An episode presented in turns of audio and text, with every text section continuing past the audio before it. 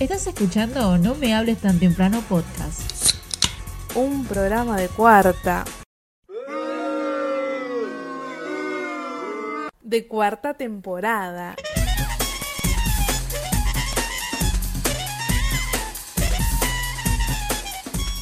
¿No sabes editar o simplemente te das fiaca? Nosotros lo hacemos por vos. Dutchhound Ediciones, tu mejor opción. Saludos para todos los que están del otro lado, para los que no están también, ¿por qué no? Bienvenidos a No Me Hables Tan Temprano. Y estoy hablando muy rápido porque tenemos muchas cosas para comentar al aire, así que quiero, quiero hacer la parte de la intro lo menos larga posible, así que ya hago entrar a mis compañeros. ¿Qué tal, señorita Melissa Rodríguez? Muy risueña la veo. Estoy muy, muy contenta, querido. La verdad estoy feliz de estar en este programa maravilloso. Yo estoy feliz, feliz, feliz, feliz de que los tengo, de que los tengo, tengo, tengo. Gracias, gracias. Aunque nada, hice mucha campaña para que no se grabara, pero mentira, no, estoy muy contenta, como siempre. De estar No, con no, ustedes. Tira las bolas, no querías laburar. Eh, es que el universo decía que no teníamos que estar. El universo me chupa un huevo. Bueno, bueno. ¿Qué hizo el universo por mí? El universo dijo, chicos, no, puso un montón de obstáculos, ya se van a enterar por qué. Y bueno, estamos rompiendo con el mandato del universo, igual nada. Me encanta estar acá en este viernes a estas horas de la madrugada. Feliz. Eh, y también del otro lado el señor Juan Manuel Pérez de Adone, ¿cómo le va? ¿Cómo va? No, y si el universo nos estaba poniendo a prueba para ver qué tan responsables y qué tantas ganas teníamos nosotros de hacer el programa, Ahí tenés. ¿eh? ¿Eh? Es una ¿Cuál hermosa forma de verlo, la verdad. ¿Cuál es? Y acá estábamos poniéndole el pecho a la bala, acá, dos, tres, porque tenemos a Andy que ya no está más en el programa, aparte Tenemos del- una baja. Este, volvimos a ser los tres. ha sido desvinculada, Ya no está más esa hija de puta, ahora volvió Ah. queda debidamente notificada, eso le pasa por no seguir las indicaciones de que le ha- Claro. le ha dado. Eso ve, es el karma, ¿viste? Porque si Meli te dice algo, tenés que hacerle caso. Hiciste la loca, la que tenés 15 y te cabió.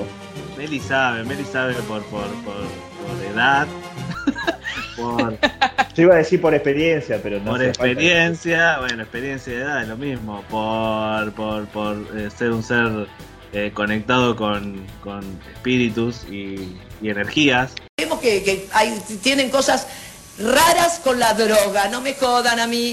Y porque allá en. Moreno, allá en Moreno consulta a los astros mediante la danza de la lluvia. Eh, así que Meli sabe. Y yo sé, pero vamos a, a, eh, si a ustedes les parece bien, vamos a poner en, en autos al oyente y le vamos a decir por qué estamos hablando de esta forma. Cuéntenle qué pasó con nuestra compañera en este episodio que no está. ¡Se murió! Ah, Andy se dio su segunda dosis de vacuna, eh, Sinopharm, ¿no? Si no me equivoco. Sí, exactamente. Se dio la primera, no le hizo nada, estaba recanchera, ahora voy, me- me- esa, esa, esa vacuna china me la como en dos panes. Y Meli le dijo, bueno, anda, pero eh, la doctora Meli le dijo, no vayas a escabiar después. Dijo, eh, me chupo un huevo, Meli, vos no sabés nada, la puta que te parió, hubo piña de por medio. Y al final se puso a escabiar. Y ahora Andy, algo que nosotros hacemos mucho en chiste y nunca es verdad, ahora es verdad, se, se está yendo por el inodoro. Ah, y hay está, pruebas de eso. respecto. pobre, está abrazada al, al inodoro, cual náufrago abrazado a la tabla que lo sostiene del hundimiento Ah, Titanic. hablando en mandarín. ¡Wilson! ¡Wilson! Yo les dije, le dije, Andy, tenés que esperar. Yo también me vacuné. La tomaste toda, chingüengüenza. Estoy muy contenta, quiero contarlo acá públicamente. El miércoles Y también me encima- dieron la, la segunda dosis y le digo, mirá que hay que esperar tres días para tomar alcohol. ¡No es cierto! Yo sé que no es cierto. Lo dice para asustarme, pero yo sé que no es verdad. Ñe, Ñe, Ñe, me mandó stickers, un montón de cosas. sé yo. Uh, la pistola del putarraco. Y ahí la tenés, vomitando sin parar por haber escabiado. Bueno, yo te avisé y vos no me escuchaste. No, no, no, no, no. Y sí, hijo. Meli ya está. Meli- a Meli la vacunaron y encima también se inoculó contra el coronavirus, así que muy, muy contenta. Muy Eh, contenta. Sí, hoy tenemos un programón, tenemos entrevista, tenemos, eh, hicimos una entrevista en la semana que va a salir de acá, eh, hablamos con una amiga escritora, eh, también tenemos la columna de la señorita Melissa Rodríguez, obviamente, es su turno de, de hablar. ¿Podés adelantar algo? La verdad es que los quiero dejar con la intriga. Ah, Pero, pero igual les voy a decir algo, una cosita como para a ver si les resuena algo. ¿A ustedes les pasa de postergar cositas para no hacer otras? Sí, sí, todo el tiempo. Bueno, por ahí va la mano. Epa. Ah, bueno, informativa, se viene informativa. Se viene informativa y de reflexión. Y también para que nos riamos, porque queremos todo acá. Ay, porque Meli es muy graciosa, Muy, uy, muy jocosa, muy jocosa. estar muy risueña. muy Eh, risueña. eh, cosas, cosas para, para hablar, a ver, temas que quería traer al aire. Primero que nada, que, que tengo que decir que no me hables tan temprano, está haciendo cada vez un podcast, yo creo, más influyente. Eh, ¿En qué me baso? Es que muchos de los podcasts que yo escucho de cine, de, de ciencia, de, de, de música, de otras cosas que eran podcasts especializados, están pelotudeando a pleno ahora.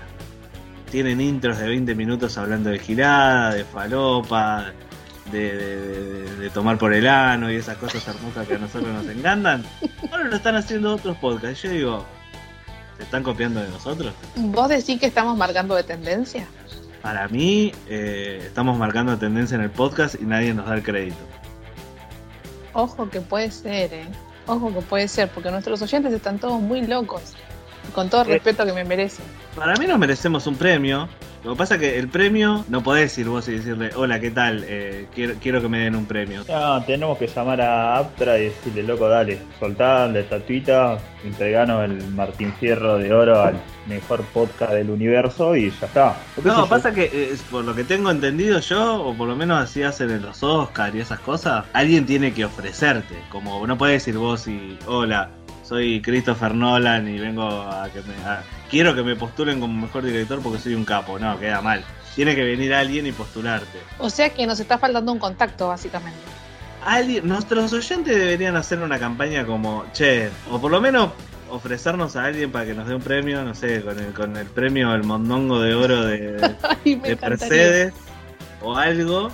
Che, hay un podcast que se llama No Mueres tan temprano, yo creo que se merece un premio. O por lo menos nuestros oyentes, los fieles, los que están del otro lado y los hacemos divertir, tienen dos opciones. O, o nos hacen auto, o nos hacen bombo, nos inflan así a pleno, como no, no mal está temprano, lo mejor que hay, y, y nos recomiendan con todo el mundo, o nos compran un cafecito. Estamos en una necesidad monetaria que no podemos más. Me Hace encantó que la retiraste. Qué trucazo, ¿no? Sí, viste, la reviví. Está bien, está bien, tira, tira. No, hay que, hay que comprar una compu nueva. Estamos, si ustedes escuchan que el programa de hoy sale medio choto, eh, es porque estamos con problemas con la computadora para, para editar. Y no tenemos, acá tenemos que sacarla al baile y tirarle flores. No tenemos a la Dream Team de la edición, que es la señorita Andy. ¿Ah? quién te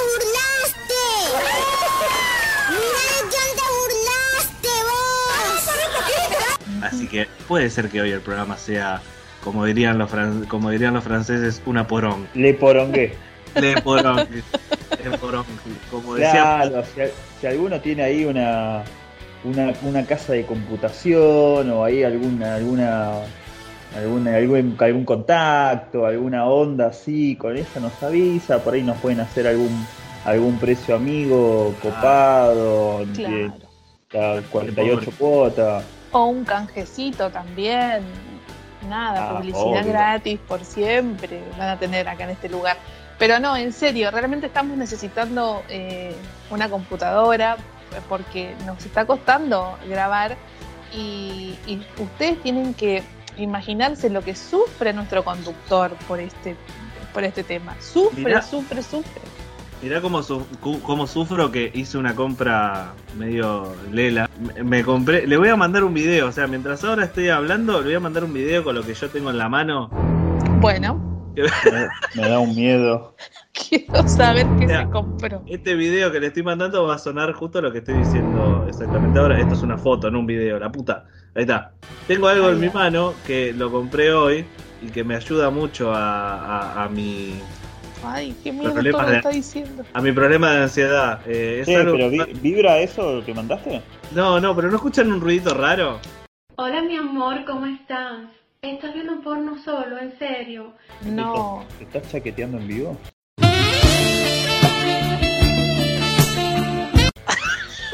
Te estás cascando.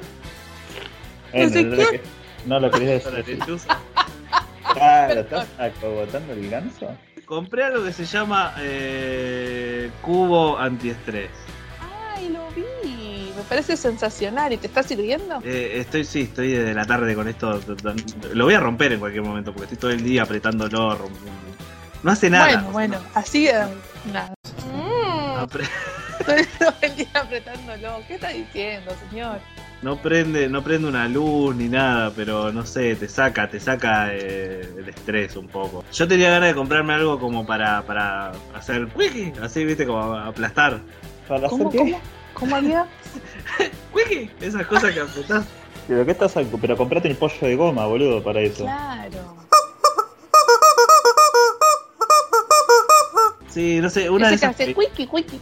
Las pelotas esas que las apretás y Tenés dos, apretala tranquila, a ríes. no, no, eso no duele. Bueno, qué sé yo. Se te pasa el estrés, se te pasa el estrés enseguida. Pero Y bueno, digamos que, que enfocás el, el dolor o el estrés en otro lado, ¿viste? Como si apretás ahí, estás en Ahí. problemas. ¿están viendo el video que les mandé? De, de- de- Hermoso el cubito este. ¿Viste? Tiene un montón de funciones que no sirven para nada, pero te mantienen como la mano ocupada. Bueno, Ajá. está muy bien. Si alguien se quiere ofrecer a mantener la mano ocupada del señor conductor, Bueno, ven, por eso estoy diciendo que realmente estamos en una situación grave y crítica porque nuestro conductor está, la está pasando mal y eso implica que todos nosotros la pasemos mal también. Así que Claro. por favor, ayúdennos. Si ya la pasan mal, la pasan mal todos. Eh, En la semana estuvimos hablando antes de, de- de- de lo que mandamos hoy como tipo consigna, ponele. Eh, eh, preguntamos am, para cerrar el tema de los deportes raros que hablamos la semana pasada. Si había otros deportes raros que los oyentes cono- conocieran, nos mandaron unos pares, me, me llamó mucho, mucho la atención. No sé si ustedes sabían que existe eh, el, el deporte de lanzamiento de enanos. El enano, el enano, ya no te vayas, no te vayas, mi amor. Pensé que era un No. chiste cuando alguien me lo contó. No, no, yo también pensé que era una escena de, de- de El Lobo de Wall Street, pero no, eh, existe de verdad. Tenés que buscarte un enano, o sea, formar un equipo, o sea, el equipo se forma con un- un- una persona de estatura que se consideraría promedio, junto a una persona de talla baja, o sea, como, hola, soy Juan, y este es mi amigo Mar- Marcelo, agachate y conocelo porque es enano.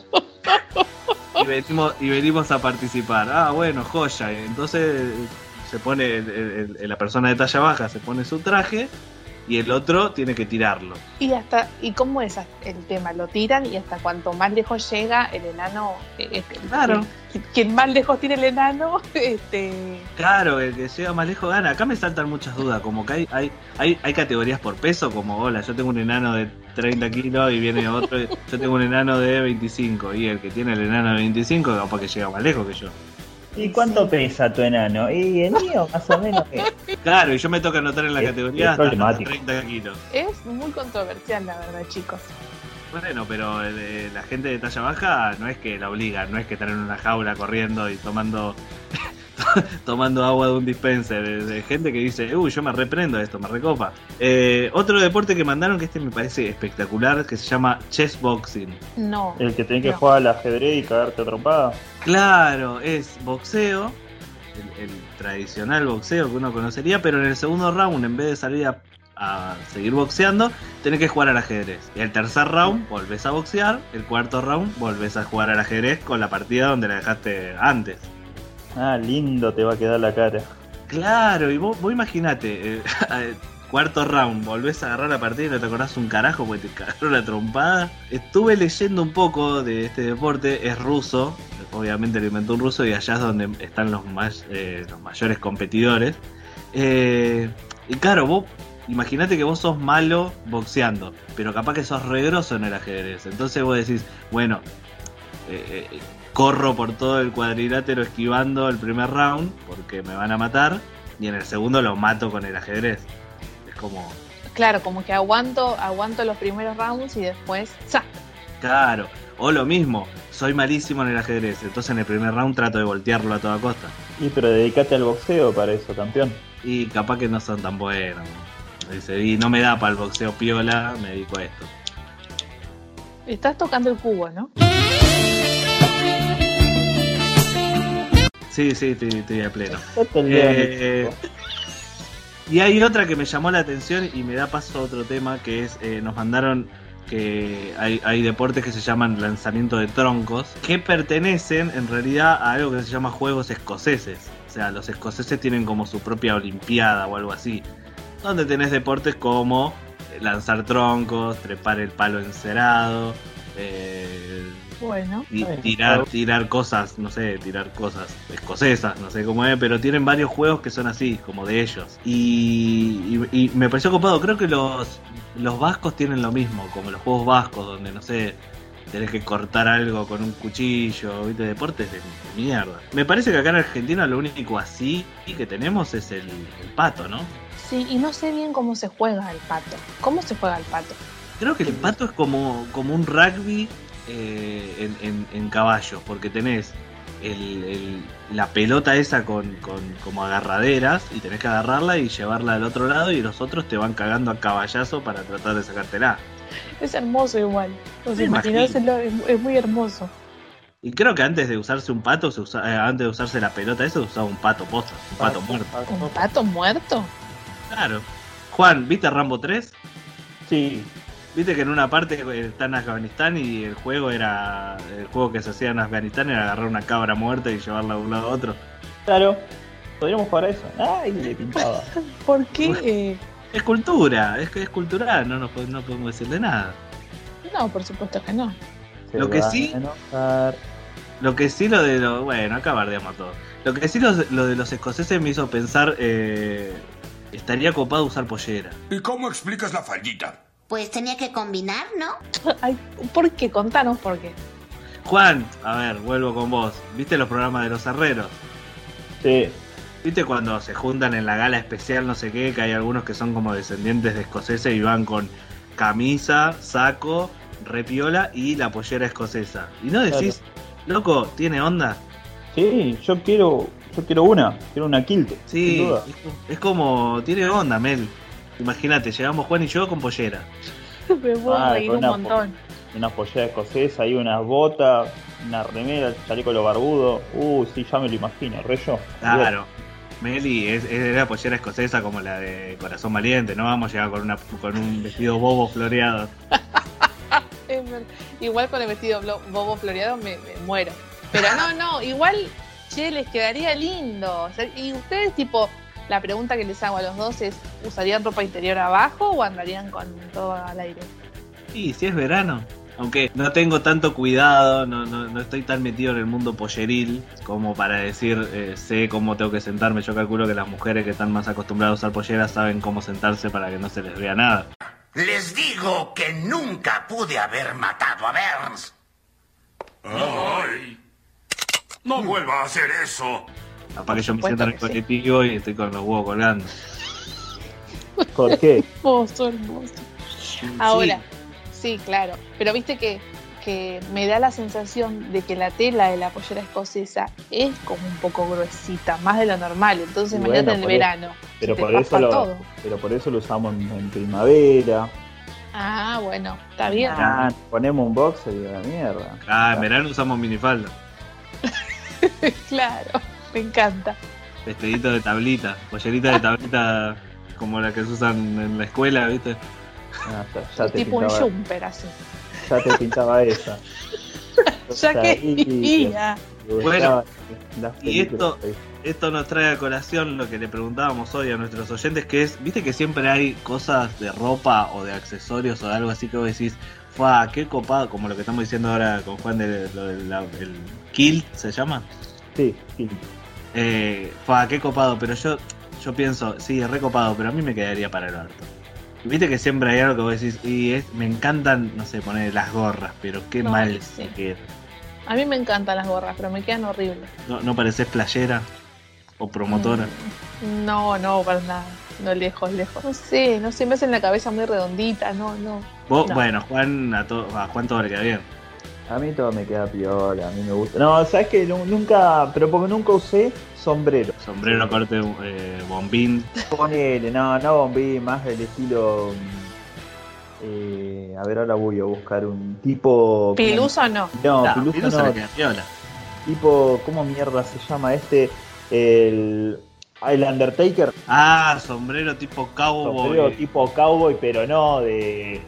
De Pasión de Gavilanes. Porque es tan cruel el amor. Sí, no, Así, tipo, más. tipo de Clint Eastwood, ahí del bueno, el, el, Claro. el lindo y el malo, el malo y el feo, como Claro. mierda se llama la película, sí, cowboy bien de, pop. bien de, de western, sí, bien zarpado. Claro, que son esas cosas que decís, fa, que lo usa una estrella de Hollywood y decís, fa, mirá qué facha, pero eh, vas vos caminando por la estación de Ituzaingó y sos un ridículo. Tal cual. Claro, no me animo. Eso Bueno, no me animo, resto me pongo cualquier cosa. A mí me regaló un amigo una vez eh, un sobre todo de cuero, eh, marrón, poner marrón, marrón oscurito, que era re lindo, y encima era, era marca Lee, o sea, valía un huevo. Re de los 70 el, el coso que me regaló, o sea, 70 que parecía que iba a Operación Traviata, parecía un montonero. Pero me quedaba tan mal, yo me ponía eso pobrecito. y me quedaba horrible. Yo decía, loco, esto está re piola, tiene toda la onda, es re caro, como que sale más caro que un tapado de Susana. Y no lo podía usar porque me quedaba muy mal. Mal, pero mal con ganas. ¿Y qué hiciste? ¿Lo, lo donaste o lo tenés Se lo, di a mi hermano, se lo di a mi hermano, que mi hermano es la versión mía flaca, alta y triunfadora. Entonces lo tiene él. Como mi cara, pero en una persona flaca y alta. Qué un Va, y- hallazgo. Pero le falta un diente y se parece al Pepo, así que ahí compré. Ahí la, la, claro, ahí se acomoda. Ahí la acomodo un poco. Le preguntamos a los oyentes del otro lado eh, qué, qué- qué cosa les gusta pero le queda muy mal. Acá alguien nos dice remera manga larga con remera manga corta arriba, o sea, como se usaba muy en los 2000. Yo lo usaba, me quedaba muy mal, pero lo usaba. Sí, no, a mí no me gustaba y no, nunca me lo puse. A mí, por ejemplo, me encantan los tacos, me encantan, me fascinan y me andaría en tacos todo el tiempo, pero no lo soporto. Es re triste, Hay Chicos. que ser re molesto. es re triste. Además, los tacos no están hechos para caminar por moreno, porque vos te pones los tacos y siempre hay un pocito, una, un, un choto que te está regando la, la, Ah, bueno. la vereda y la, la, la baldosa te salpica toda. No, no se puede andar en tacos en moreno. Qué bronca esas baldosas de mierda. A ver, ¿qué más? Lentes negros. Yo tengo un problema con los lentes negros también. Es como que. Ahora ya no me importa nada, ahora yo voy a un cumpleaños 15 con jogging, o sea, ya me- no me importa nada de la vida. Esta cámara no corte, corte, corte. Así yo no. Así no. Pero en un momento yo me ponía anteojos negros y como tengo cara de torta frita, digo, no, y esto no me quedan bien. Entonces como estaba muy, muy en contra de mi cuerpo. Usted está sufriendo. Pare de sufrir. Usted está pasando un mal momento. Pare de sufrir. A mí me queda todo piola, como Juan, oyente. Eh, nuestro amigo Gavilán, que siempre está ahí al pie del cañón. Eh, no, nuestra amiga Maga, perdón, nuestra amiga Maga nos dice pantalón blanco. ¿Qué, qué problema hay con el pantalón blanco? ¿Queda feo? No, queda re lindo, pero también es esto de muy sucio, ¿viste? ¿Con qué ropa interior te lo pones? Como en esa, pero re Interior banco el pantalón blanco. ¿No podés ponerte con interior blanca? Sí, Claro. bueno. Idea. Es como si no llevara nada puesto. ¡Ay, no hagas eso! ¡Debo lavarme los ojos! Es, es la idea. ¿Vos te pondrías un pantalón blanco ese? Yo una vez me puse cuando me disfracé del de la naranja mecánica. Era un coino.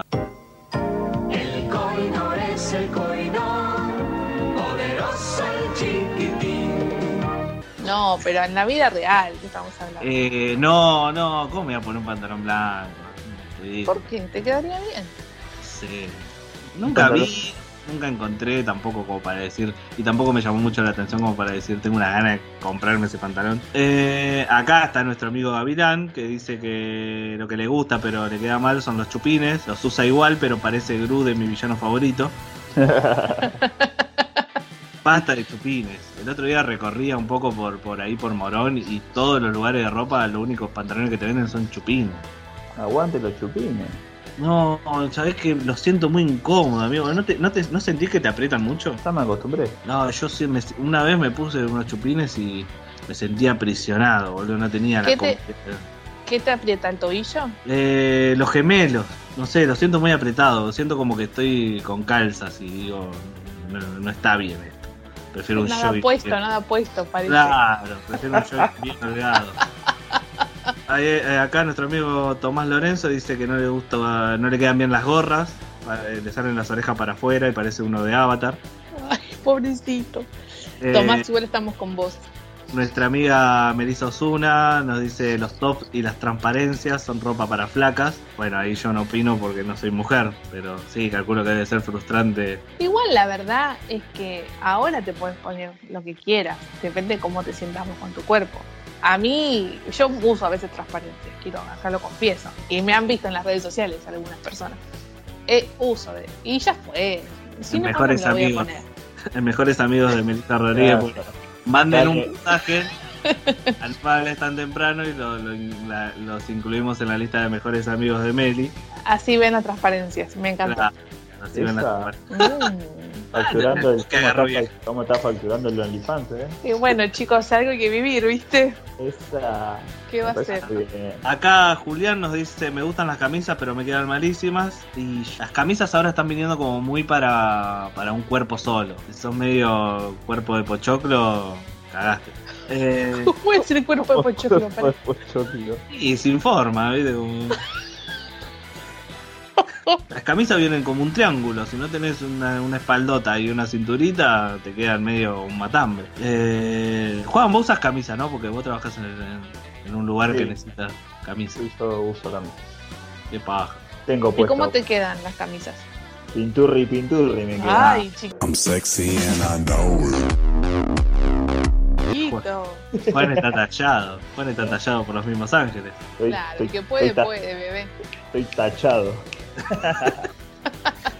Eh, acá nuestra amiga Locaína nos dice los pirusos. No me van los pirusos a mí. Salvo si una, una Ah. vez me voy a apuntar. A mí me copan los pilus. No tengo ninguno, pero me copan. Prefiero la gorra clásica, la gorra tipo de camionero clásica. Las trackers. Claro, exactamente. Así que bueno, no somos los únicos que nos sentimos mal con, con- con la ropa que, que está de moda. Nuestros oye- Va, que está de moda no, que, que tenés ganas de ponerte. Las boinas me copan, viste como ahora están todos metidos con lo de Peaky Blender Sí. y se ponen y se ponen las boinas que tienen mucha onda, pero Ay, Ah, amigo, pero para- perdóname, pero no sé si te van a quedar bien las boinas. no, no, no, no me quedan para nada bien, me gustan. me gustaría Perdón. tener ese estilo. Eh, poner eh, eh, los amigos barbudos de Juan, tienen un estilo los tipos, pero también pienso que eh, necesitas mucho tiempo para mantener ese estilo. No, no Que nos, que nos diga el experto acá. Menos de, menos de lo que de lo que pensaba. Porque ponele, yo tengo la boina, no puedo salir con boina y jogging, soy un forro. Claro, Sí. sí. Ahí ¿Vos, ya lo viste, tengo- vos lo viste a Tommy, a Tommy Shelby, boludo, de, boi- de boina y jogging ahí en el medio de Londres? No. Ahí ya me tengo que poner, ya me tengo que poner un jean oscuro y no sé qué, con la barba toda desarreglada, me tengo que bañar, un montón de cosas que me dan paja. Ponele voluntad a la concha de tu madre. Ponele voluntad. Bueno, pero ¿Cómo? está bien bañarse de vez en cuando. Ah, no Y- sé, y-. Y peinate un poco, amigo. Peiná la barba. También. Ah, tengo que conseguirme el peine ese de madera.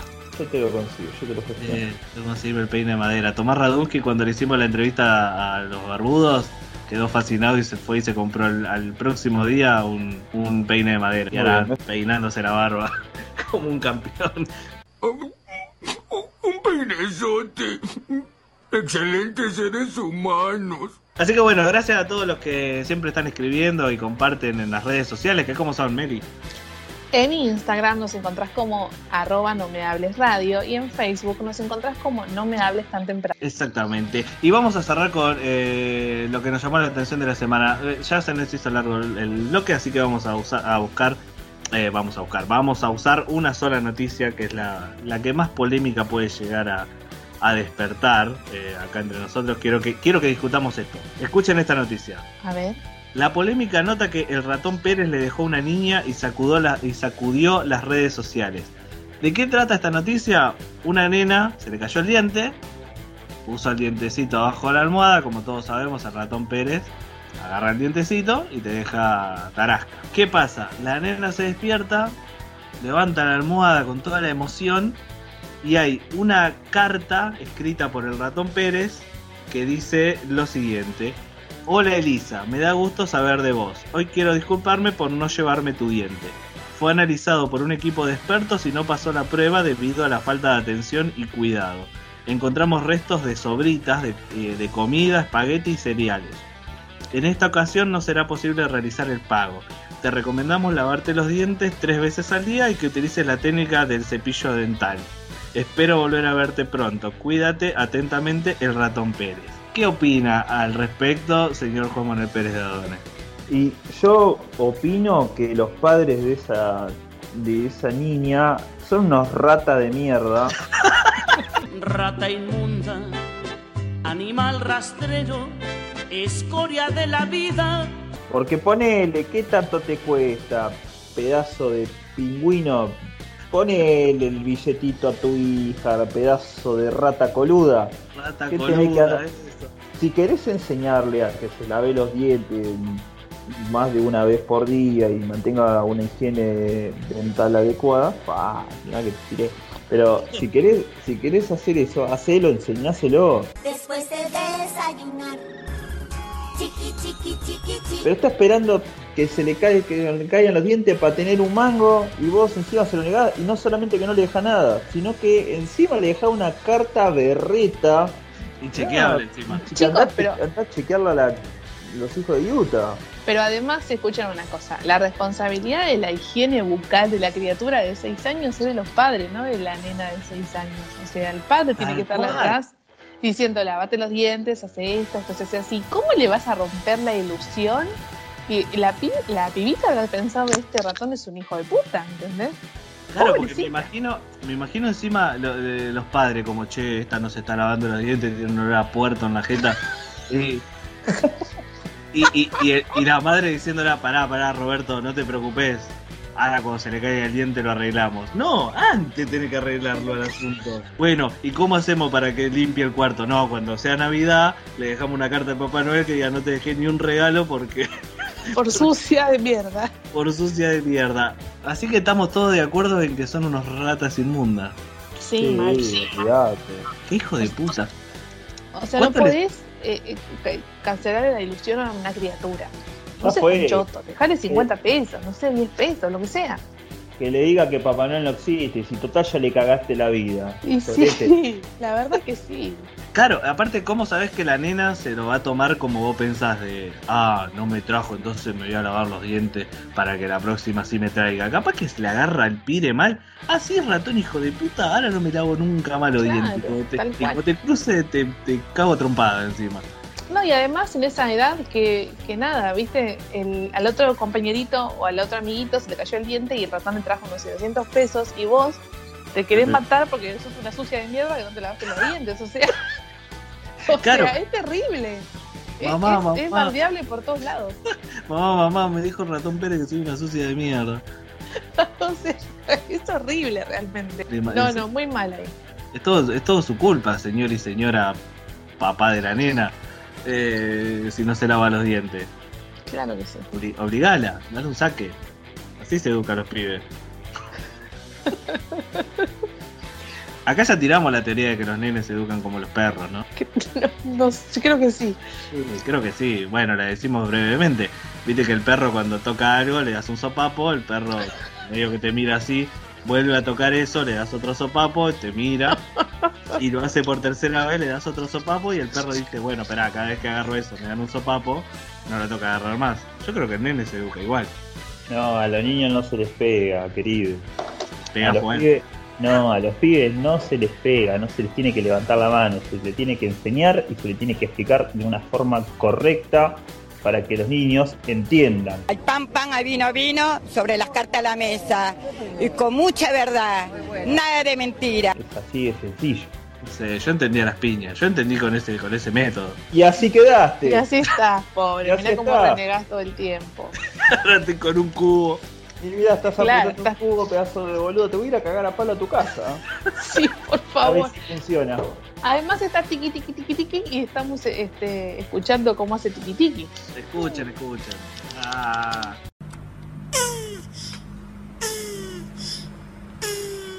Bueno, lo disfruta igual. Date las bolitas un rato, querido. Bueno, así cerramos este bloque de No hables tan temprano, dedicado a la memoria de la señorita Andy Baez, que la vamos a extrañar mucho, la verdad. Le mandamos un saludo, obviamente que nos está escuchando, le mandamos un saludo grande a Andy. Tenemos la entrevista con nuestra invitada, la escritora Camila Caligiuri, así que no se vayan, que estuvo muy interesante y muy amena la charla con Cami. Ya volvemos con más No me hables tan temprano. Volvemos a No me hables tan temprano y ya tenemos a una invitada del otro lado de nuestro monitor, acá en estas entrevistas que, bueno, por la pandemia estamos haciendo por Zoom, lo que podemos, pero no queríamos evitarnos eh, hablar con artistas como hacemos siempre y en este momento tenemos una escritora, estamos eh, hablando con Camila Caligiuri, eh, que está del otro lado. ¿Qué tal, Cami? ¿Cómo andás? ¿Todo bien? Estoy acá. Bien, ¿cómo estás?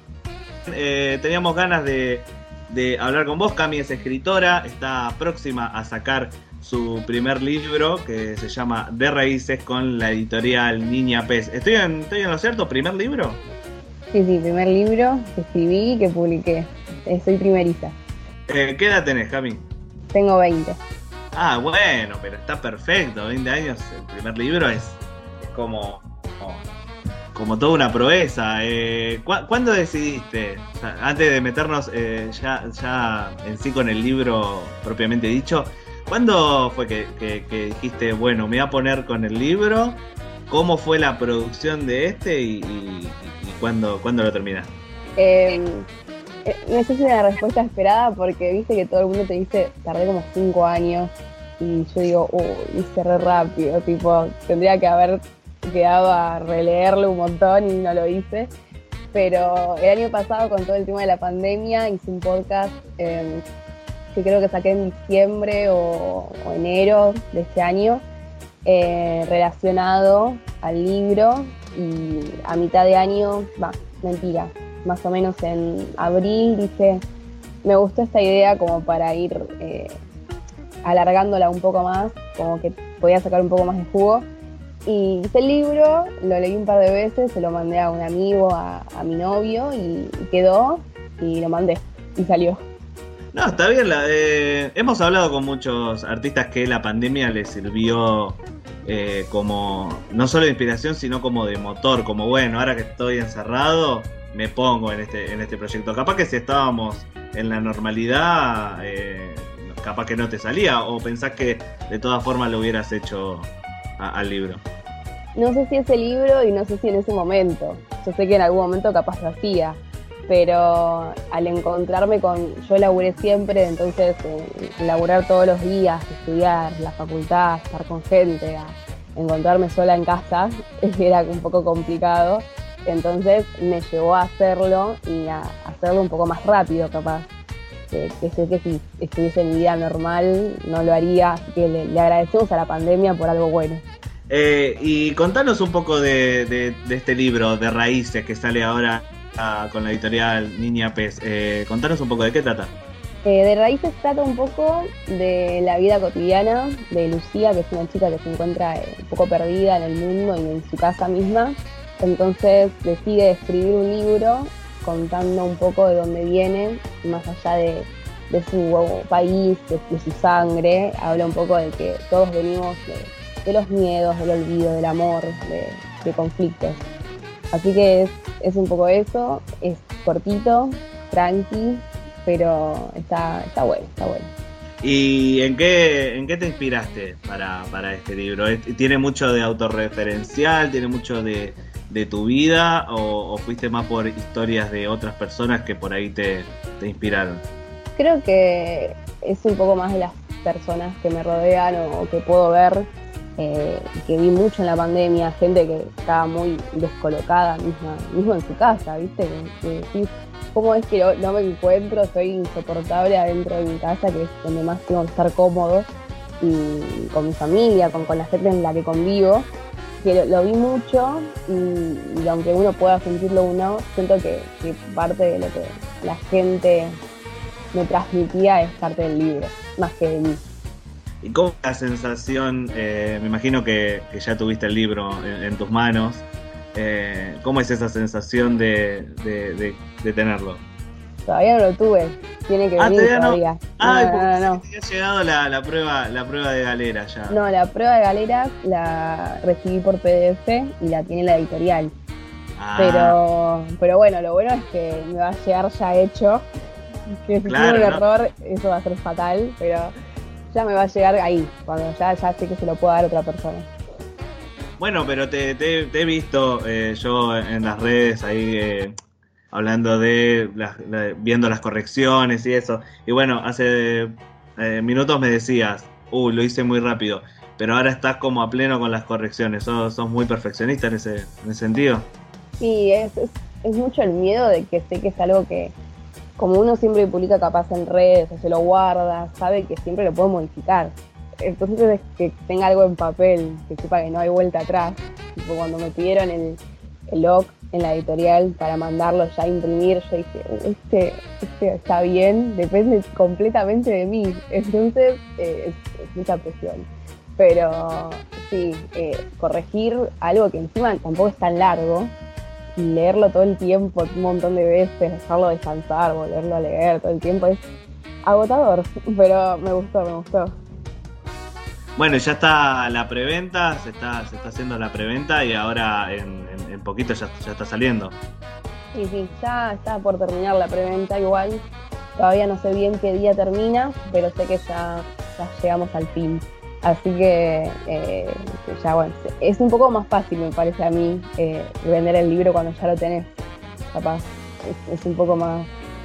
Y sí, ah, pues, no sé, capaz que ahora... ¿Cómo, cómo te imaginas eh, ahora con este tema de pandemia todavía? Aunque está todo más flojo, la gente ya está saliendo. eh, ¿Cómo te imaginas eh, la distribución, la venta del libro? Y yo capaz me, me imagino distribuyéndolo yo. Entonces es, es- como un poco haciendo yo la movida, no que la otra persona. Y encargándome de eso, porque sé que creo que es un poco más fácil de que salga bien si lo hago yo y si sale mal es mi culpa. Y no tengo muchos problemas.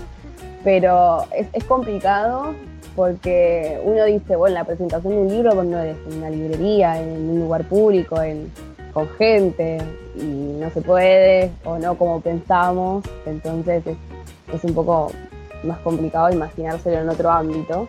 Pero bueno, yo creo que a lo largo de este año se fueron creando un montón de cosas que justo las aproveché yo. Eh, ¿No pensaste en tema un tema presentación? eh, ¿Hacer algo? ¿O, o lo ves muy difícil con, con el contexto? No sé, eso realmente quiero hacerlo, ojalá se pueda, pero tendría que hablar y ver, y más allá que uno organice y todo, que la gente pueda llegar a ir eh, por todo lo que está pasando, es lo más complicado de todo. Que, que yo la puedo hacer, pero si no va nadie, ¿para qué la hago? Es, es complicado eso. Bueno, eh, estamos hablando con Camila Caligiuri eh, un poco sobre su nuevo libro, su primer libro que está próximo a salir, que se llama De Raíces con la editorial eh, Niña Pez. Eh, hablabas recién de, las redes, que vos de, escribir en redes. Eh, justamente tenés como un Instagram de, de escritora que se llama arroba capapeles, ¿verdad? Sí, sí, está papeles. Eh, estuve, estuve chusmeando, la verdad, eh, muy bueno, muy interesante el trabajo que haces ahí. Me gusta la combinación de poesía, collage. eh, es como refrescante ver una combinación de, de- de artes. Eh, cu- cu- ¿Cuándo empezaste con esto? En pandemia. Todo lo comencé en pandemia. Empecé el año pasado, me parece que por esta altura del año, así que sería hace un año que lo estoy haciendo. Y, y re bien, me encanta, me encanta. Aparte sentí que al principio eran fotos que capaz no estaban tan buenas. Y ahora las, veo y digo, "Mm, yo publicaba esto. Pero las dejo ahí para compararlo con lo de ahora porque digo, bueno, bastante bien voy, aunque no, no sea lo que me guste capaz hacer, que yo voy más por el lado de escribir que diseño o algo que sea artista visual, eso no, no soy para nada buena. Pero combinarlo me parece que, que salió bien, sí. No, pero, o sea, primero creo que mal, mal no te va. eh, es una cuenta bastante activa y, y con bastante, con bastante gente. Eh, entonces ya venimos con la mezcla del podcast, con la escritura en libro, con la litera- literatura en redes. O sea, estás haciendo como una Es un interconexión. Sí, pero no, está perfecto. eh, no, veo por qué quedarse solamente eh, con una sola plataforma, ¿no? Eh, un escritor no tiene por qué ser escritor y solo de quedarse, quedarse en el libro. Eh, en cuanto a literatura en redes, por ahí yo peco de, viejo, ¿no? Y, estoy un poco más afuera, un poco más afuera de eso, pero veo que en Instagram se comparte mucha, mucha poesía. Eh, ¿cómo, cómo ves vos? A mí yo tengo muchas opiniones, porque hay poesía que, en Instagram que me encanta, porque leo y leo y chicas que conozco capaz que digo, ¡guau! Buenísimo esto. Y después leo alguna que no me gusta, pero es, es un poco como los libros en general, que bueno, algunos te gustan, otros que no. Y me pasa mucho eso, pero yo lo, lo vi como un poco más como lectora, que me interesaba mucho más las cosas que tenían otra modalidad, más que un texto en, en blanco y letras en negro. Entonces dije, bueno, voy a hacer algo que me guste. Y, y salió eso, que, puede ser muy parecido a cosas que otras personas hacen, porque lo he visto, capaz no de esa forma, pero como que llama un poco más la atención del lector, más lo que es visual. Bueno, me decías eh, que todo esto arranca en pandemia, eh, la producción del libro, eh, eh, la, la poesía por Instagram. Y antes de la pandemia, ¿qué, qué era? ¿Todo, ¿Todo cuadernito escondido? ¿Todas cositas que hacías escondidas y nadie sabía? Eh, Antes de la pandemia era la típica nota del celular, así, así, sí. No, pero me gustaba mucho escribir y me guardaba los Word para mí o los Drive eh, y era para mí. No, no, no, no- nunca lo mostré o, no lo mostré tanto y si lo mostré fue para gente muy conocida o de confianza. Que si bien lo leo ahora y capaz no me gusta tanto la forma en la que lo hacía, entonces es como que ya misma la forma de usar las imágenes para mostrarlo es como que encontré una forma que, me guste un poco más y que me diga, bueno, me gusta hacer esto y lo disfruto y me gusta el resultado de leerlo, leo lo que hice hace un año y me gusta. Y eso está bueno. Pero sí, antes eran, no sé qué era antes, y cosas raras. ¿Y cuándo fue que hiciste el clic? Porque en un momento, eh, en un momento hay un clic de eh, pasar de mostrárselo a gente muy conocida, muy de confianza, a bueno, ahora es para todos. Miren, acá está el libro, lo puede comprar cualquiera. Sí, eso fue, aparte fue bastante como de la nada no mostrás nada y de la nada haces un libro, ¿cómo es? Así, sí. Eh, yo creo que me paré y vi que había mucha gente que exponía sus cosas que le gustaba hacer y lo hacía sin problemas y realmente a nadie eh, nadie lo criticaba por hacer eso porque era mucho uno no le importa lo que hace el otro y si le gusta lo comparte y empecé a verlo en cuentas de Instagram y dije, bueno, me creo una. Pero no sería nadie conocido mío, como para que alguien sepa que soy yo. Hasta que una amiga la encontró y, se compartió y que a la gente en sí les gustó un montón, conocía o desconocía. Y me gustó mucho la movida de, recibir algo, de que la gente me diga, che, te leí, está muy bueno esto que haces, o, o me gustó esta parte, me, me re gustó. Entonces lo empecé a más. Y ahora se viene. eh, ahora se viene el hambre de, de, de- de pre- de mostrar tus cosas y ver lo, lo que opina la gente. Eh, Que me validen. Ah, ya de raíces eh, está, está próximo a salir. ¿Ya tenés, estás craneando algo más para el futuro? Eh, el tema es que cuando mandé a de raíces, yo eh, jamás entendí el, tema de. Nunca había mandado nada a una editorial. Entonces no sabía cuándo tardaban en responder, si te respondían, si no te respondían. Y pasó una semana que pasé de mandarlo y decir, ah, esto está buenísimo, lo voy a mandar. Y pasó una semana y dije, ay, esto no sé si está tan bueno. Y hice otra cosa, hice un libro de, de poesía eh, a medio hacer para mandarlo a otra editorial. Y justo a la mitad me respondieron y quedó ahí porque bueno, ahora con todo el tema de publicidad y todo eso que, lleva el libro, quedé un poco con escribir. Pero tengo algo ahí próximo que, si se puede, se saca. No, sí, obvio. Ahora cuando, cuando sale de raíces eh, es como, como un, hijo, ¿no? Que te va, te va a consumir el tiempo de que tenés que, que dedicarle y por ahí aflojás, aflojás un poco con la escritura que, venís haciendo así como todos los días o, día por medio o con más, regular, con más regularidad. Eh, tenemos seguramente muchos oyentes eh, del otro lado que están como, como esa Cami antes de la pandemia, que por ahí tienen cosas, no necesariamente todos escritores, por ahí músicos, eh, actores, actrices de ese estilo. Entonces, ¿qué, qué, qué le recomendás vos para que, que todavía no hicieron ese clic de, de mostrar lo suyo? Y yo creo que es entender que realmente a la otra persona eh, no le va a importar que hagas vos, no, no, no sos tan importante en sí. Cuando lo haces, va a haber gente que, te diga que está muy bueno lo que haces, porque seguramente le guste a alguien. Y ah, capaz alguna vez le en- encontrás a una persona que te diga que no, pero es como que mostrar lo que haces y tener algo que recibir de las otras personas haciendo lo que te gusta es muy lindo. Y no creo que valga la pena perderlo por el miedo a que gente conocida o desconocida te diga algo malo. Que aparte puedes aprender un montón. Así que es como un riesgo que ya ni es riesgo, lo tenés que hacer, listo. Bueno, ahora como te dije una cosa, te digo la otra. Sabemos que el mundo de las redes a veces es medio cloaca, ¿no? Eh, no sé si te pasó, pero si no te pasó, imagínatelo de alguien que dice, che, la verdad, lo tuyo, nada para abajo, no, no me gusta. O, un comentario así como no constructivo, eh, como bastante, bastante mala leche. ¿Cómo, cómo, lo tomás como una escritora que, que está empezando y por ahí te puede, te puede afectar más? Y me ha pasado de que hay gente que no conozco y yo capaz pongo algo y me dice, ay, te voy a hacer una crítica. Y te mandan tipo un texto enorme. Uy, sí. pero no, yo no te la pedí, no te No te pedí. Yo no te pedí nada. ¿Por qué me mandas esto? Y me ha pasado, me ha pasado mucho en Facebook, porque creo que Facebook es una red tipo bastante buena para hacer contactos y eso. Pero también es bastante rara. Entonces es como que me, me pasó y, y me quedo medio como, pero yo no pedí esto ahora, ¿por qué me lo están mandando? Y si bien hay, fueron críticas que me hicieron pensar, bueno, podría cambiar esto tal otra, es como que medio choqueante, tipo, estaba todo bien, era que estaba re bien lo que hacía y, y de la nada no, pero creo que es necesario un poco.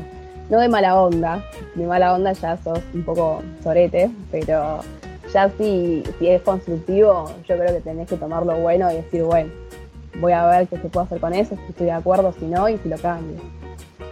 Estamos hablando con Camila Caligiuri, eh, escritora, próxima a sacar su primer libro llamado Derces por la editorial Niña Pez. Eh, ya para cerrar, me, quedaron algunas preguntitas ahí en el tintero. Primero, eh, para, para no dejar de hablar del libro, ¿no? ¿Qué esperas de, de, de Raíces? ¿Qué esperas eh, que, que, que le llegue a la gente cuando lo lea? Yo quiero que. Yo lo que quise hacer con De Raíces es, es un poco eso de. No, no salirme de la norma realmente, pero no estar acostumbrado tanto al personaje que lo lees y que decís, este, esta me cae re bien, es una piba genial, como el personaje modelo. Eh, el- mi personaje principal es muy posible que les caiga mal a todo el mundo, es insoportable. Me Y encanta, me encanta eso. eso es me, insoportable. eso me encanta. Y espero que les caiga mal en algunas situaciones y que en otras se sientan muy identificados y decir, ah, bueno, es posible que yo también me caiga mal a mí misma. y, es un poco esto, capaz sentirse identificado y volver a, donde ellos piensan que son y, y darse un poco la mano con, con las cosas malas que hacen o que piensan o que pueden llegar a cambiar porque no están de acuerdo de ellos mismos, de, de sus raíces. Es lo que más espero y espero que se logre y se cumpla y que la gente me lo diga. De- debo ser muy original con lo que te voy a preguntar. ¿Cuáles son tus influencias en cuanto, en cuanto a la escritura? ¿Qué, te, qué, qué autores te gusta leer o qué literatura te gusta leer y más o menos eh, qué, qué estilo cascado tenga, tenga más o menos una idea de, ah, le gusta tal, capaz que a mí también me gusta? Y que, viste, cuando tenés una muy variado, de, chica me gustaba mucho leer fantasía, todo lo que era distopía, eso era como el boom del momento, entonces yo estaba ahí. Pero ahora me, me encuentro un poco más con lo que es de acá, todo lo que es literatura argentina o, latino- o latinoamericana, o, lo que habla de Buenos Aires o, del país, eso me encanta. Cuando te nombran algo conocido, que, que podés sentirte ahí, eh, viviéndolo de piel, eso me encanta mucho. Cortázar me gusta mucho. Y uno de mis libros favoritos es El Sábado, pero son cosas que leía en la escuela y que me gustaban y que quedaron porque me traen a recuerdos de la infancia. Entonces me gusta mucho. Todo lo que es de acá me, me, me- fascina. Ya para ir cerrando, y muchas gracias Cami por eh, estar con nosotros en No Me Hables. ¿Dónde podemos eh, conseguir el librito? Tanto en formato, porque va a salir en formato físico como en formato ebook también. ¿Dónde, dónde podemos conseguirlo? Pueden conseguirlo en la página de Niña Pez, o hablándome a mí, o hablándole a Niña Pez, o eso es, es lo mismo. Pero en la página de Niña Pez están los dos, digital y en físico. Estupendo. Entonces ahí todos los que ya les haya llamado la atención eh, de Raíces, que ya está próximo a salir, eh, ya saben que pueden buscarlo en la editorial, en la página de, de la editorial Niña Pez, o bueno, la buscan a Cami en las redes, o buscan su Instagram de, de- de escritura, que es arroba capapeles, y ahí le mandan un mensajito, eh, quiero el libro, no sé qué, y ella le va, ella le va a saber de- decir. Eh, ya para cerrar, nos gusta preguntarle a los artistas eh, under, a los artistas que recién empiezan, que nos recomienden algo también under. O sea, para los oyentes que por ahí del otro lado no son escritores, no están metidos con la literatura, por ahí son nuevos, eh, algo que, digan, ah, esto por ahí no, no lo conoces, medio escondido. No sé si tenés alguna recomendación para hacernos. Ay, sí, pero no me acuerdo el, el usuario. Es un problema eso. Acá la encontré, es Celeste Giardinelli. El usuario en Instagram es Giardinelli Celeste, al revés. Eh, es muy copada la chica y hace cosas muy lindas y, y labura así un montón que, está muy bueno, en serio. Buenísimo, nos encanta compartir así como entre, entre los mismos artistas que recomienden a otro. Nos parece espectacular, como una, como una, como una red de, de recomendaciones de, de artistas. Así que así pasó por los estudios nuestra invitada fecha Camila Caligiuri, eh, escritora, próxima a sacar eh, su primer libro que se llama De Raíces por la editorial Niña Pez. Muchas gracias Cami por estar con nosotros. Gracias a ustedes, mil, gracias. No se vayan que seguimos con la columna de la señorita Melissa Rodríguez y cerramos ya este No me hables tan temprano con eh, anuncio especial en la semana relacionado obviamente con más premios. Volvemos a No me hables tan temprano con la columna favorita del mundo mundial, que es la de la señorita Melissa Rodríguez, después de una entrevista muy linda con nuestra amiga Camila, Camila Carigiuri, que estuvimos hablando. Y acá Mary me dice que, tiene ganas de cumplirme el sueño de, de entrevistar al señor Manuel Wills, así que Sí, yo la verdad que tengo, hace mucho tiempo que tengo ganas de que cumplirte el sueño porque realmente yo sé lo que lo admirás y le hemos dedicado muchos programas a ese, a ese gran artista, así que hay que conseguirlo a full. Mira, el otro día eh, a Delpo le regalaron como unas entradas para ver eh, un show de voz y viejo del año 2015, me parece que era. Y estaba Manuel Wills, hacía como la parte musical. Eh, el show de voz y una poronga, pero estaba Manuel Wills y yo me quedé ahí cantando y, mirando a Manuel, haciendo el ruidito de que se hace. Ay, ¿ves que lo amás? Ay, chicos, ama a Manuel. Bueno, nada, tenemos que conseguirlo. Tenemos Sí. Si alguien nos consigue el, el contacto, estaremos muy agradecidos. Por supuesto. ¿Qué nos trae para hoy, señorita Melissa Rodríguez? Bueno, la verdad que basta de chácharas. Vamos a ponernos serios. Nada, mentira, no nos vamos a poner serios. Vamos a charlar un rato sobre cosas que hacemos. Miren, primero principal quiero arrancar esta columna diciendo que fui una burra toda mi vida. Así lo voy a decir. Porque dije, siempre dije la palabra o sea, incorrectamente. Dije procrastinar, vamos a hablar de la procrastinación, y en realidad es procrastinar, y ahí dije, ¿por qué nadie me lo dijo? Debí para ser una idiota, porque realmente, chicos, ¿por qué nadie me avisó que no se decía así? No, O sea- creo que nadie lo dice así, es muy difícil, es como decir, es como decir eh, Malbo- Ma- Marlboro, como se dice en realidad, y todos dicen, no, uno Malboro. Claro, bueno, bueno, la verdad es que me afectó cuando me puse a averiguar eso. A ver, ¿por qué empecé a- a- a hablar o a pensar en el tema de la procrastinación? Y es porque me doy cuenta que pierdo demasiado tiempo boludeando, básicamente. Con el teléfono, con, este, con las redes sociales, que no sé, estoy eh, desayunando y por ahí pierdo un montón de tiempo mirando Instagram o lo que sea y como que pierdo el foco de lo que estoy haciendo. Entonces de repente, cuando me doy cuenta, ya pasó, no sé, pasaron 15 minutos y digo, para loco, pero ¿en qué momento fue si me comí dos tostadas y un café con leche? Y sí, porque me la pasé boludeando.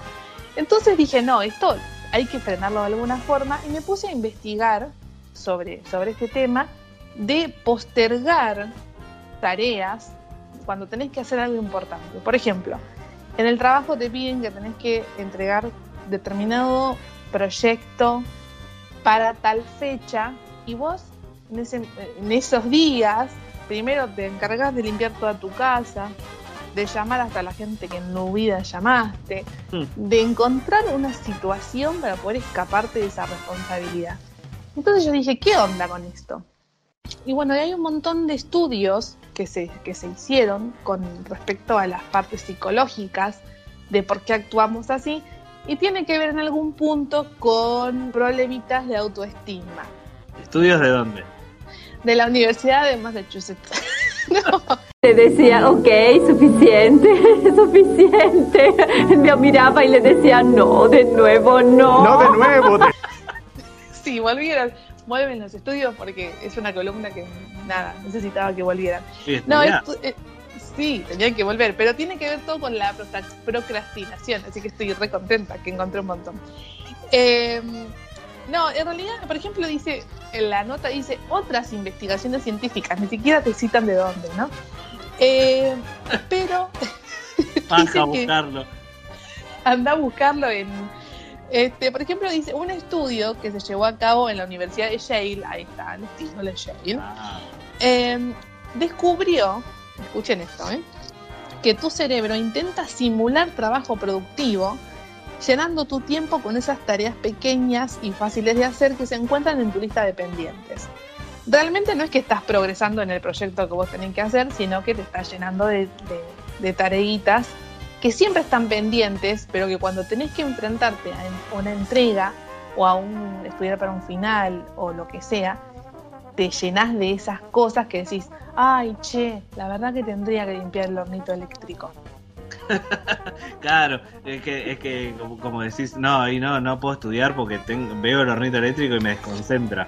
Lo tengo que limpiar. Exact- exactamente, o sea, es, eh, vos buscás la, la- la forma de la salida rápida y decís, bueno, para, ah, bueno, no estudié listo porque limpié el hornito, pero en realidad el hornito estuvo sucio hace dos semanas y bueno, te- a ver, ahora te jode. Bueno. Pero bueno, es esto de, de- de darse cuenta y de realmente descubrir que en realidad nos, nos están pasando cosas y que está bueno como tomar conciencia de lo que nos pasa para que podamos resolver esto y que no procrastinemos tanto durante todos los días, porque si uno se pone a hacer un recuento, la verdad es que es mucho el tiempo que perdemos en las redes sociales, en eh, bueno, en hacer cosas con tal de evadir responsabilidades. A ustedes me imagino que les pasa, ¿verdad? Sí, no sé si no me, no me quería adelantar capaz que a algo que tenías ahí. eh, no sé si habla sobre esto de eh, tenés que hacer algo y decís, mirás el reloj, ah, son eh, siete y media, a, la ocho, a las 8 lo hago. Sí. Y te colgaste y son las 8 y 10, bueno, ya no son las 8, los hago, lo hago a las 8 y media. Como Claro. apuntás a un horario redondo. Sí, porque horario con, este, con otros números no se puede. Bueno, sí pasan esas cosas, o sea, pero ahora les voy a pasar un par de tips para que dejemos un poco de procrastinar. Y les quiero contar también que hay muchas investigaciones que realmente que, que se hicieron y que eh, hay un fenómeno que se llama principio del progreso, que explica principio del progreso. Pua, Pues un partido político de libertarios. Toma para Es, vos. es bueno, no tener el nombre, ¿eh? Sí. Principio del progreso. O sea, en cualquier momento esto lo van a ver en todas las redes sociales. ¿A dónde militas vos en el principio del progreso? Con Bueno, dice que, que explica que todas las cosas eh, que pueden estimular las emociones y las percepciones durante el día de trabajo y que lo más importante es como progresar en el trabajo significativamente. Esto es decir, que de repente tengo que hacer algo, no sé, X, y es empezar a celebrar los pasitos que yo voy dando para llegar a, cumplir eso, ¿no?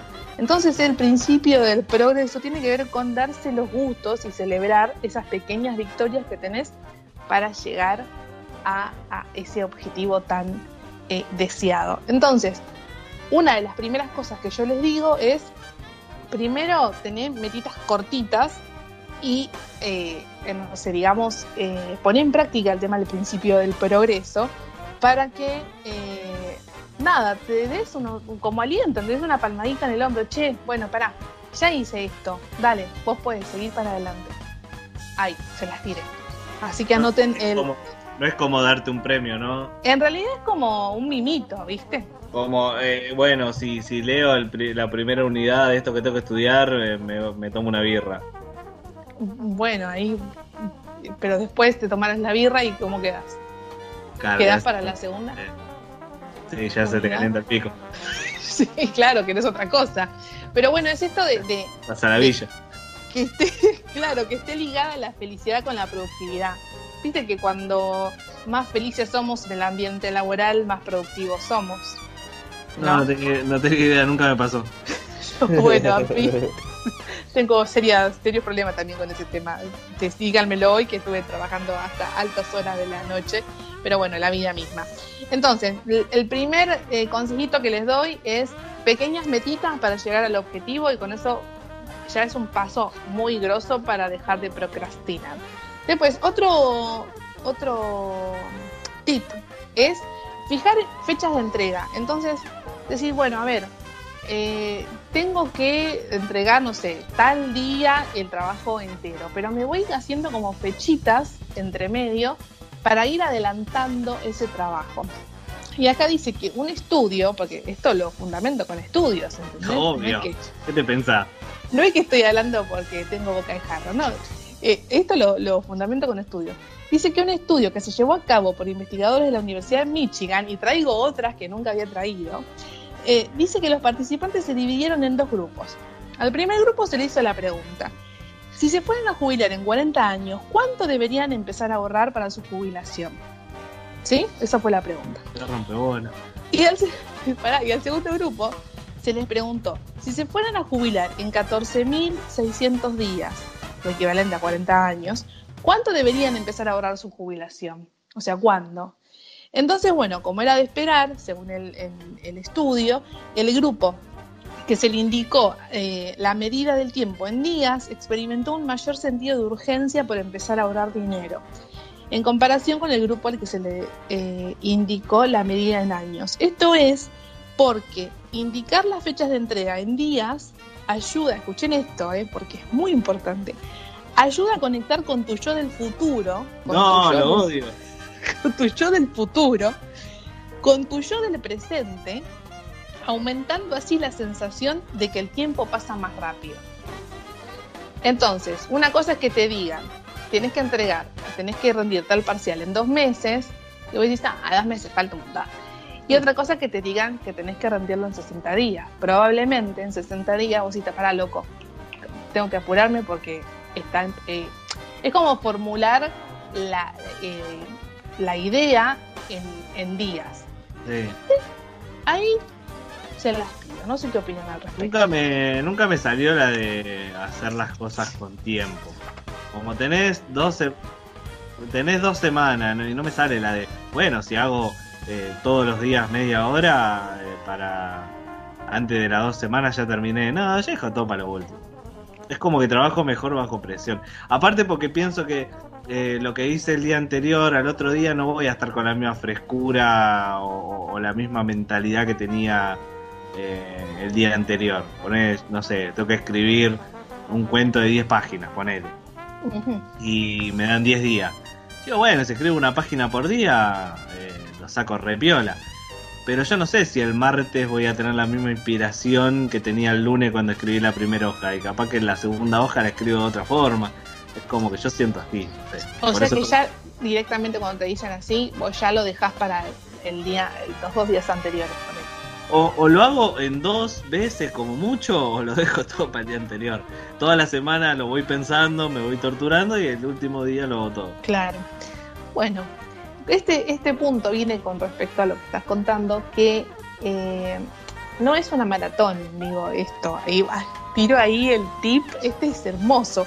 No es una maratón, digamos, eh, tener una fecha de entrega. No es que vos tenés que sentarte y estar 50 horas hasta la madrugada y quedarte sin vista para empezar a incorporar mucho conocimiento, sino que lo que explican los investigadores es que es mejor si te vas tomando las cosas con más calma para no llegar agotado y ahorcado. Nada, Mordelón, igual no te juzgamos, vos sos libre de hacer lo que vos quieras. Pero esto lo dicen los Así me, eh, así me va. investigadores, básicamente. Y hablan sobre una... Esto es muy difícil de llevar a cabo. A mí me es muy difícil cuando lo leí, dije, ¿qué? Pero bueno, hablan sobre una técnica que se llama la técnica Pomodoro, que es un método de gestión del tiempo de 25 minutos. O sea que Ah, vi. durante 25 minutos, o sea, te concentras, eso es lo que tenés que hacer, y después tomás descansitos y, y la pasás bomba. Pero toca andar con un reloj. Bueno, todo, es- todo es así, querido. Eh, una cosa a la otra. A ver, vos imagínate, estás laburando a pleno y estás como con un, con un pico de que, de que agarraste, te metiste en la zona, de, de- de que, no sé, venís así trabajando como un campeón. Y toda esa concentración se te va porque estás preocupado por agarrar el, el- el- el reloj y ver si vas 25 minutos o no. O ahí tenés que ignorarlo y cuando te das cuenta, uh, trabajé una hora y media. Y no sé, eso no lo explican. Eso Ah, ya ¿eh? es gestión de, de cada uno. Hay que matarlo. Claro, es- es- esto es una técnica que sugieren ahí los investigadores. Ustedes después hagan lo que quieran. Lo que se les Y cante. lo ultimísimo que les voy a decir con respecto a esto, y es el último tip que les voy a tirar, es eh, ojo con el estrés. Porque, bueno, ojo con el estrés igual nada. A ver, escuchen el ruidito que está teniendo nuestro compañero con el cubito mágico, ¿no? Eh, pero bueno, el estrés es un gran saboteador de, nosotros mismos, básicamente. Entonces, nada, intentemos estar como un poco más relajados para poder afrontar los, eh, los trabajos de una manera distinta, porque si estamos pasados de rosca, probablemente que terminemos agotadísimos y eh, nada, no podamos cum- cumplir con absolutamente nada. Así que chicos, la verdad es que dejemos de postergar los proyectos que estamos en, que tenemos en nuestras listas y pongamos manos a las obras, a las obras para Ah, nada, para conseguir eh, resultados copados sin sufrir demasiado. Señor Juan Manuel Peredadone, ¿algo que agregar, algo que opinar de, de lo que acaba de decir Meli? Que yo no hago una mierda de todo eso. Ay, amoroso. Así no va. Así nos va, pero sería una buena forma, una buena oportunidad de poder implementarlo a partir de, a partir de ahora. Aunque no, yo soy más bien hijo del rigor, dejar las cosas para último momento, estudiar todo último momento. Viste, funciono más así, es como que me da. Si, si tengo mucho tiempo para preparar un final, no lo voy a preparar. Por ahí lo prepare el día anterior y me va bien igual, ¿eh? Pero me gusta más así, más la adrenalina. Capaz que es la costumbre también, ¿viste? Capaz que es una, es una costumbre a la, que ya estamos como muy pegados. Capaz que si empezamos a hacer estos consejos de Meli y nos acostumbramos a estos consejos de Meli, después no vamos a concebir hacerlo de otra forma. Nada, igual, igual el, el último final que, que rendí para, para recibirme, me, me preparé unos pares de días antes y te digo, la verdad, llegué al final ya re chill, sabiendo todo, Claro, re, más confiado. re- re confiado. Yo estoy con eso, con, estoy con eso de la, de la tesis que tengo, todavía tengo tiempo, pero también. Estoy con- no, no arranco más, sé que lo toca hacer, pero no, no me siento a hacerlo. Es que, nada, igual chicos, a ver, esto es la teoría absoluta. Yo también soy bastante, eh, también hija del rigor y además me pasaba eh, cuando estudiaba en la universidad que estudiaba, hacía tantas materias que es complejo dedicarle tanto tiempo a, a cada una. Me hubiese gustado, no sé, ponerle, dedicarle el tiempo que se necesitaba a una materia en particular, pero bueno, como que vas pasando y, y lo que queda, queda. Pero bueno, nada, yo les traigo esto para que los que los escuchen tomen conciencia y por ahí les ayuda a algunas personas. Y si no les ayuda a nadie, bueno, les mando un besito igual. Porque, Meli, porque la señorita Melissa Rodríguez tiene dos títulos. Así como la ve, tiene más, tiene más títulos que gimnasia. Tomá, en tu cara. En tu cara. Ah, ¿sabés lo que vi, Meli? También para, ya, para, ya para cerrar el, el tema. Eh, había visto por, por internet un video de un como frasco gigante que tiene una tapa que le pones por tiempo que esté cerrada. Entonces vos metes el celular ahí, pones la tapa y pones 30 minutos, tuk, se cierra y no podés abrir eso durante 30 minutos. Entonces vos sabés que no vas a poder agarrar el celular por 30 minutos. Sí, decíselo a mi martillo si no lo puedo abrir. Es buenísima, pero también te daría un momento de tensión porque, o no, no sé. No, bueno, la, la idea es no- comprarlo para guardar el celular de alguien más, la idea es para hacerlo para vos y decir, sí, bueno, claro, obvio. me puse No, no, no, está buena la idea, ¿eh? Ojo. eh, como el cubo este. Claro, mira cómo está con el cubito. Después subamos una foto del cubo para que Sí, sí, los para que la oyentes lo, la vea. vean. Meta, ¿Qué opin- cu- meta cubito, estás ahí tiqui tiqui tiqui tiqui tiqui tiqui. Eh, bueno, hoy son estos cubitos, otro día son los cubitos del Fernet o del whisky. En el Eh. próximo programa, ¿no? Nada, les Sí. pido. Sí, sí, en el próximo programa se viene una sorpresa al respecto. Eh, así que bueno, muchas gracias señorita Melissa Rodríguez y así, sin corte de por medio, llegamos al final de No me hables tan temprano. Eh, una edición muy completa con estudios de univers- universidades diversas, entrevistas, promesas de próximas entrevistas con el señor Manuel Wills. Muy contento. Todo bien porque no estuvo Andy. claro. La- Olvidate, ten- tenemos acá toda la, la universidad de donde vos quieras, ¿eh? de Massachusetts, de Oregon, de Utah, de, De claro, Yale, de Michigan, o sea, claro, guarda. La, la tenemos toda, la que vos quieras, acá la tenemos, la conseguís, tenemos los estudios, todo. Matanza. La Matanza también. Auspicia este momento Universidad Nacional de la Matanza. Vos estudiaste ahí, ¿no, Mel? Sí, mi corazoncito está ahí. Pero trabajás en la competencia. Bueno, no, no importa. Sí, donde trabajo. Bueno, bueno. Eh. Así termina un nuevo, programa- un nuevo capítulo de No Molesta tan temprano podcast. Eh, este, seguramente ya cuando sale este programa hay un nuevo ganador de uno de nuestros concursos express. ¿Cómo Sorteamos un- estamos la- largando sorteos, che? Estamos La largando no se pueden quejar. A lo loco. Vamos a buscar nuevas formas de, de sortear también. Porque eh, si no va a ser solo sorteitos express y queremos tener otra, otra forma. Por eso hoy no vamos a decir frase secreta ni nada. Porque eh, el próximo regalo que entreguemos va a ser en un vivo de Instagram. Van a tener que eh, unirse al vivo de Instagram. Y si se quieren ganar, eh, va a haber doble premio. Si se quieren ganar eh, este doble premio de No Me Hables Tan Temprano, únanse al vivo de Instagram que lo vamos a hacer en la semana y van a tener que participar para ver si lo ganan compitiendo mano a mano, tete a tete, cool a cool, Me con, encanta. con otro oyente. Vos sabés que hoy, justamente, eh, a la tarde, nuestra amiga Cari, de la Gini Makeup, y de paso le mandamos un beso grande, Sí. me manda un mensajito por WhatsApp y me dice, Meli, estoy comiendo palta y me estoy riendo sola en este momento. Ah, y tiene. tiene Claro, te Y digo, le digo, y diga, ¿qué sabe? Y me dice, y no sé, es medio desabrida, por eso le pongo ajito y no sé qué más. Y le digo, bueno, vos siempre te buscas la forma para pasarla bien, ¿eh? Bueno, la cosa es que, aparte de ese comentario que me pareció hermoso, porque es gran fanática de este programa, nos dijo, quiero que hagan un vivo de Instagram porque me muero por comentar en vivo lo que ustedes hablen. Así que nada, los oyentes lo piden y se los vamos a dar. Sí, se lo vamos a dar, vamos a, a anunciarlo con bombos y platillos con tiempo para que todos se lo anoten y participen del vivo de Instagram. Porque después hacemos- cuando hacemos los vivos de Instagram sin anunciarlo, no se suma ni, ni No. nosotros mismos nos sumamos. Este Es yo solo, ni mi compañero tal. Es que nunca me entero cuando los vas a hacer.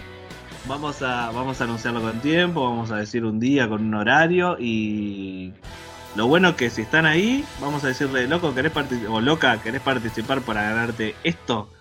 Ahí lo pelo, para que lo vean. Mira ¿Querés, gan- querés ganarte este, querés ganarte este hermoso premio de No me hables tan temprano? Bueno, este eh, hermoso termo. te- te- por ahí viene, ¿eh? ¡Ay, ya!